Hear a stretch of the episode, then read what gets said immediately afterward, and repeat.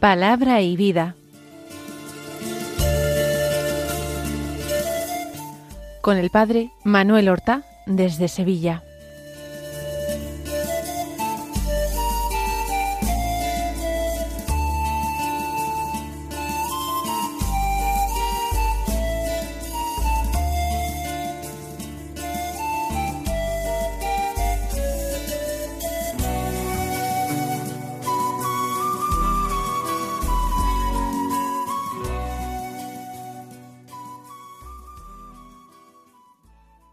En el nombre del Padre y del Hijo y del Espíritu Santo. Amén. Alabados sean Jesús y María. Muy buenos días, queridos amigos, oyentes de Radio María y seguidores del programa Palabra y Vida. Hoy es el lunes de la quinta semana del tiempo ordinario.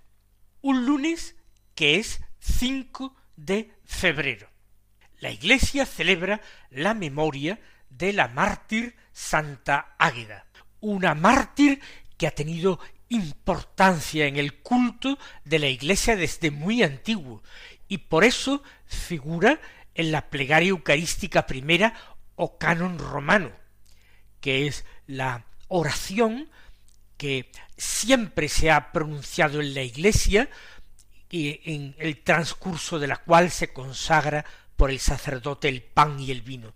Hoy día se pueden elegir entre distintas plegarias eucarísticas, pero durante muchos siglos ha sido la única, y se nombra a Inés, Cecilia, Anastasia, Águeda.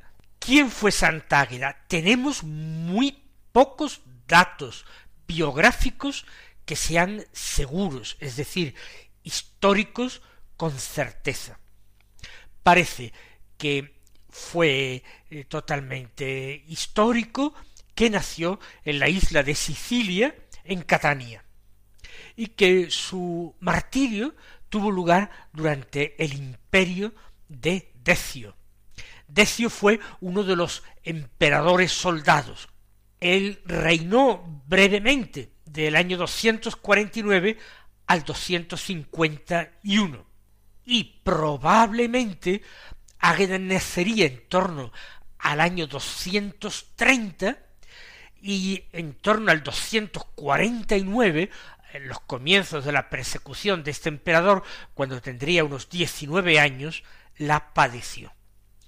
Esta persecución no iba encaminada eh, principalmente o solamente contra los cristianos. Decio trató de darle coherencia al imperio, y darle coherencia apoyándose en la religión pagana, en el culto a los antiguos dioses y en el culto al emperador.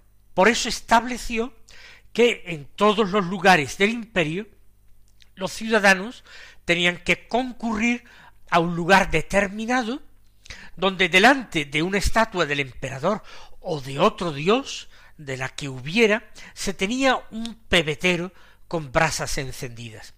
Y allí, cogiendo uh, de un recipiente una pizca de incienso que ya estaba preparado, arrojarla en las llamas.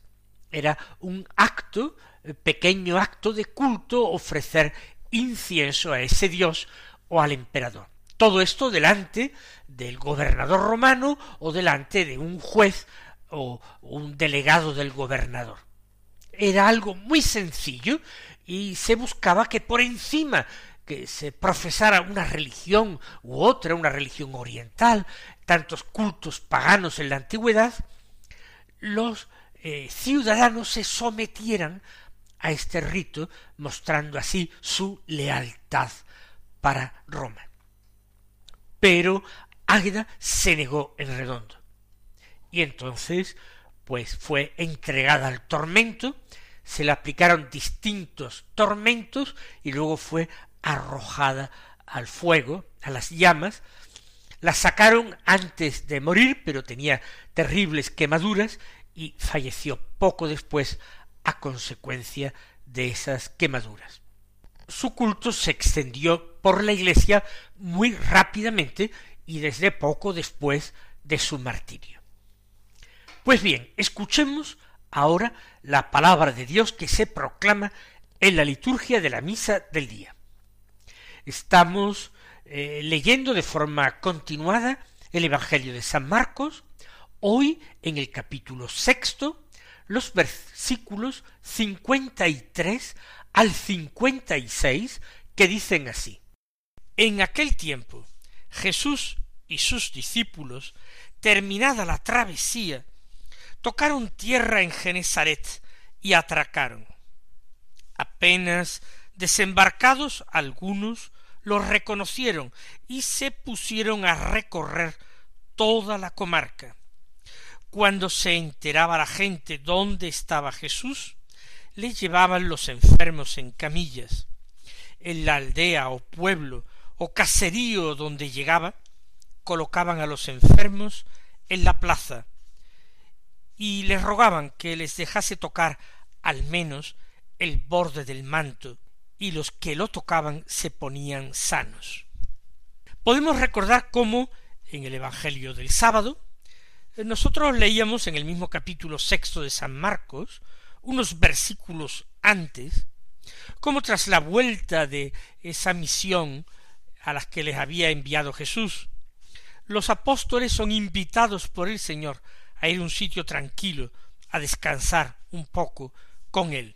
Y cómo, habiendo tomado la barca, al tomar tierra en una orilla, que debería ser un sitio tranquilo y apartado, como Jesús quería, la gente, las multitudes, ya se han adelantado caminando por la orilla, de tal manera que cuando llegan hay una multitud.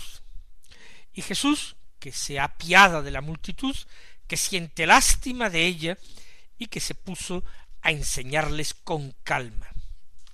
Solamente unos versículos más adelante, en el mismo capítulo, nos dicen cómo Jesús y los discípulos que están de nuevo embarcados terminan la travesía tocando tierra en Genesaret. Y allí atracan. No sabemos si Jesús y sus discípulos eh, buscan realizar ese pequeño retiro que habían planeado hacía poco. Lo hubieran planeado o no, lo cierto es que no llegan a poder disfrutarlo. Porque en Genesaret, donde atracan, apenas desembarcados, ya hay algunos que los reconocen, y ellos se pusieron a recorrer toda la comarca. Continúa Jesús con su misión. Continúan los apóstoles su seguimiento del Maestro. La relación es cada vez más estrecha. La fe se ha fortalecido. Ellos ven que enviados por Jesús también han curado enfermos, también han expulsado demonios y han tenido habilidad, gracia para anunciar a todos la necesidad de la conversión ante la cercanía del reino de Dios. Jesús recorre la comarca, continúa recorriendo la comarca. De hecho, en algunas ocasiones habían querido circunscribir a Jesús a un lugar concreto, a un pueblo concreto.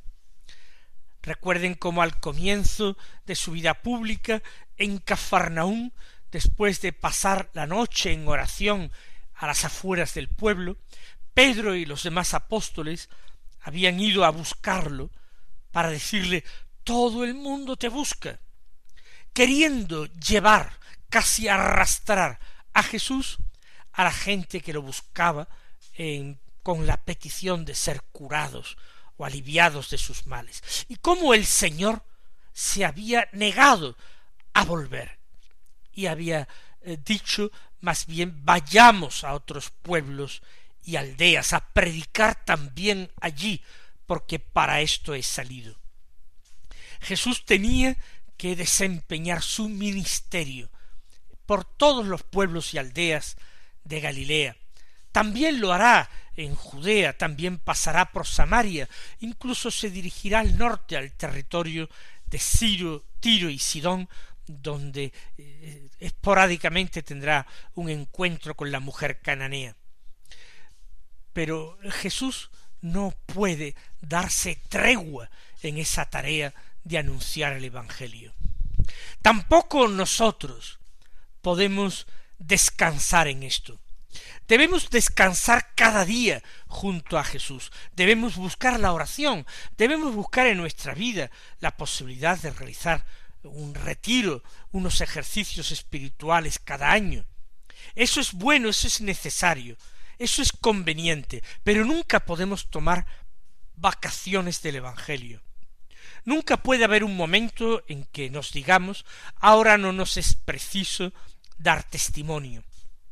Siempre tenemos que, en compañía de Jesús, anunciar el Evangelio, si no con nuestras palabras, sí con nuestras obras, un testimonio de la verdad del Evangelio. Y cuando dice San Marcos que la gente se enteraba dónde estaba Jesús, entonces le llevaban los enfermos en camillas.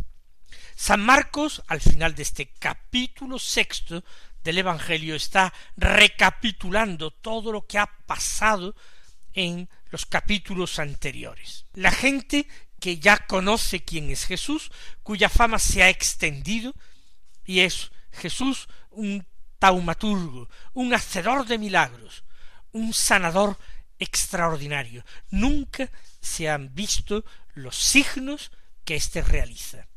Otros sanadores pues aplicaban remedios y los enfermos terminaban sanando poco a poco, si es que sanaban, pero Jesús devolvía la salud inmediatamente, y ya fuera la vista que el movimiento perdido que limpiar la lepra o hacer oír y hablar a un sordo mudo.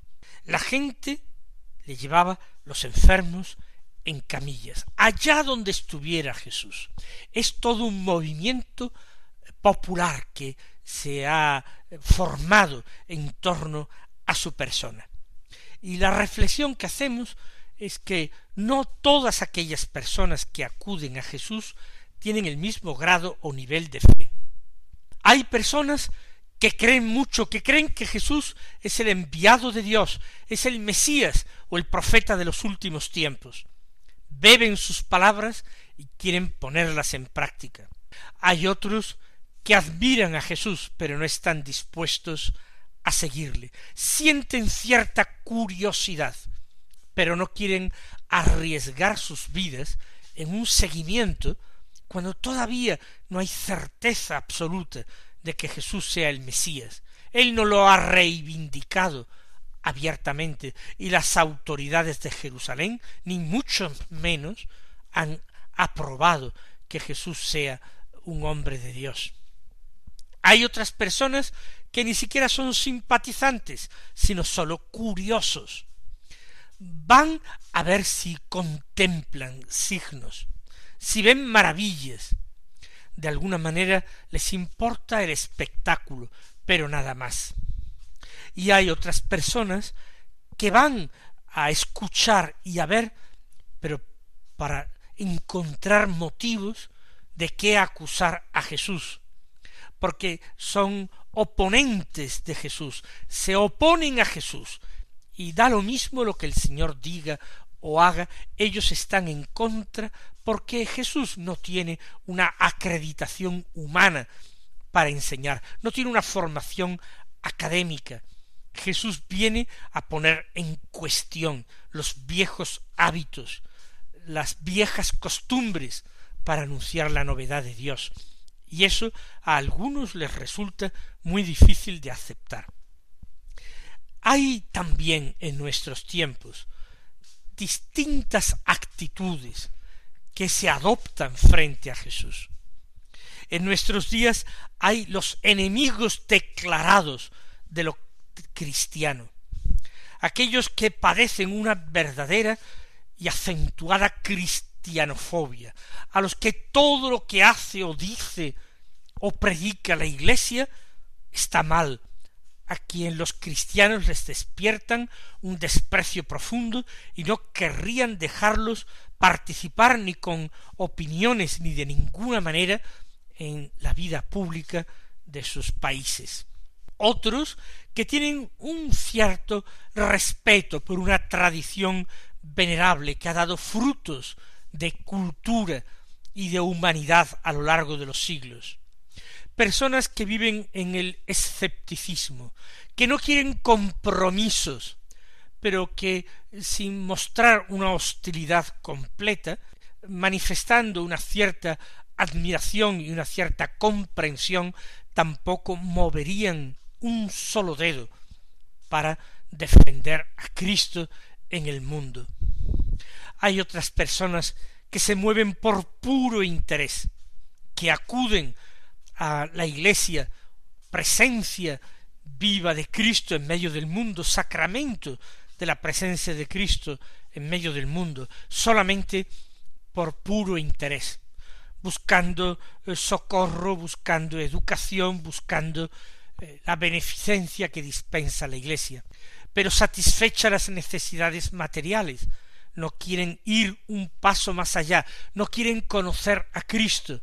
Y hay otras personas que siguen a Cristo, pero con una cierta comodidad, simpatizan con Cristo, practican algunas obras buenas, realizan algunos actos de culto, sin que ello suponga un compromiso excesivo, compartiendo ese eh, cierto seguimiento de Cristo con una aceptación del mundo, de los criterios del mundo, de los valores del mundo. Personas que pretenden servir a dos señores, ponerle una vela a Dios y otra al diablo, guardarse las espaldas para no quedar mal con nadie. Y están los cristianos pecadores, pero que sin embargo aspiran a vivir su fe de una manera más comprometida, ansían y desean una amistad mayor con Jesucristo. Todos estos tipos de personas podemos encontrarlos nosotros hoy lo mismo que en tiempos de Jesús. Y pedimos gracia al Señor para ser de sus discípulos comprometidos, de los que le siguen de cerca, cueste lo que cueste, y no por interés, sino por convicción, por amor, por lealtad.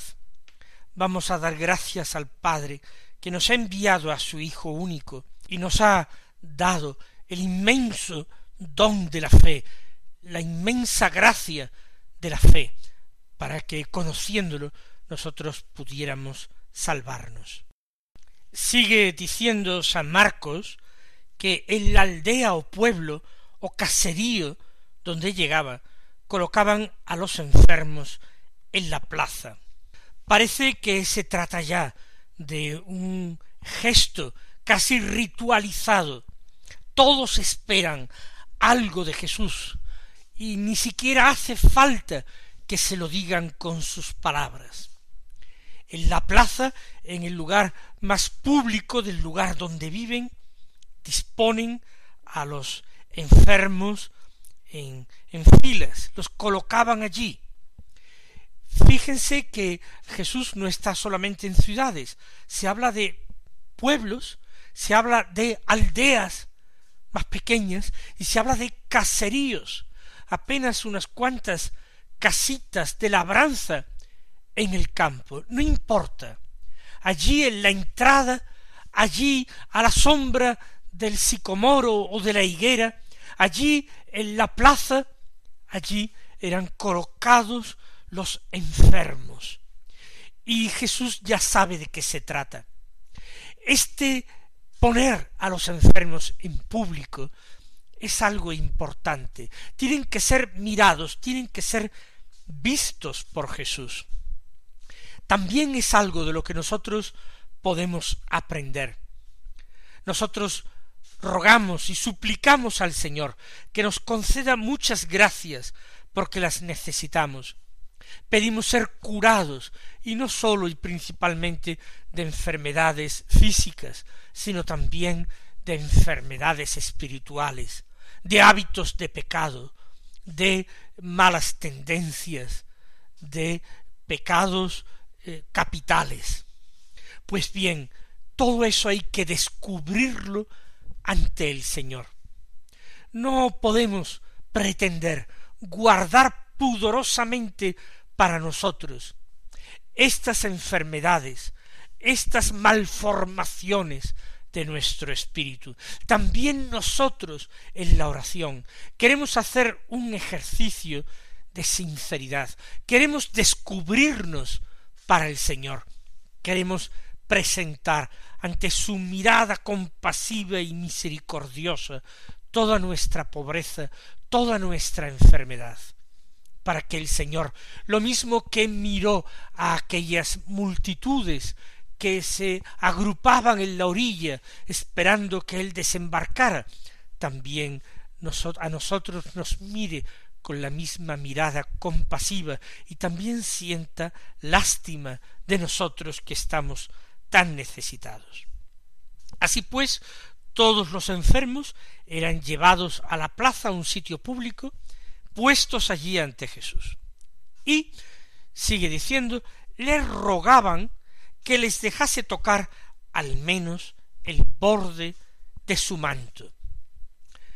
En aquellas personas la fe, la indudable fe que tenían, estaba un tanto cosificada.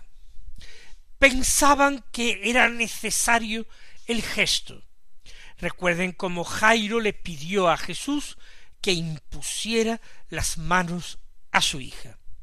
Por otra parte, casi siempre el Señor realizó gestos.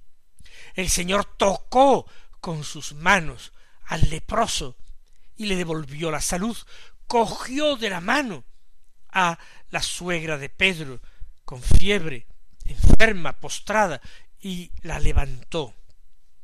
Jesús eh, escupió al suelo y con el polvo del camino hizo un barro y se lo aplicó a los ojos al ciego de nacimiento y de esta manera mandándolo a lavarse lo curó. El Señor hace gestos y es que los gestos forman parte de esto que nosotros llamamos la estructura sacramental. La gracia de Dios como tal es invisible, y el hombre necesita un asidero para su fe, viendo, sintiendo, tocando, experimentando de una manera sensible. Y el Señor, que nos conoce, condesciende con nuestra debilidad, ayuda a nuestra pobre fe. De esta manera Jesús no rechaza a aquellos que le suplican que les deje tocar al menos el borde de su manto. Y a partir de ese contacto, de ese roce, el Señor obra curaciones. No que el manto de Jesús en sí mismo considerado estuviera dotado de un poder cuasi mágico. Es el Señor que a través de ese signo, lo mismo que si los hubiera tocado con sus manos, da lo mismo rozados con el borde del manto, devolvía la salud. Los que lo tocaban se ponían sanos. Vamos a pedirle al Señor que aumente nuestra confianza en la fuerza curativa de sus sacramentos. Que el Señor os colme de bendiciones y hasta mañana si Dios quiere.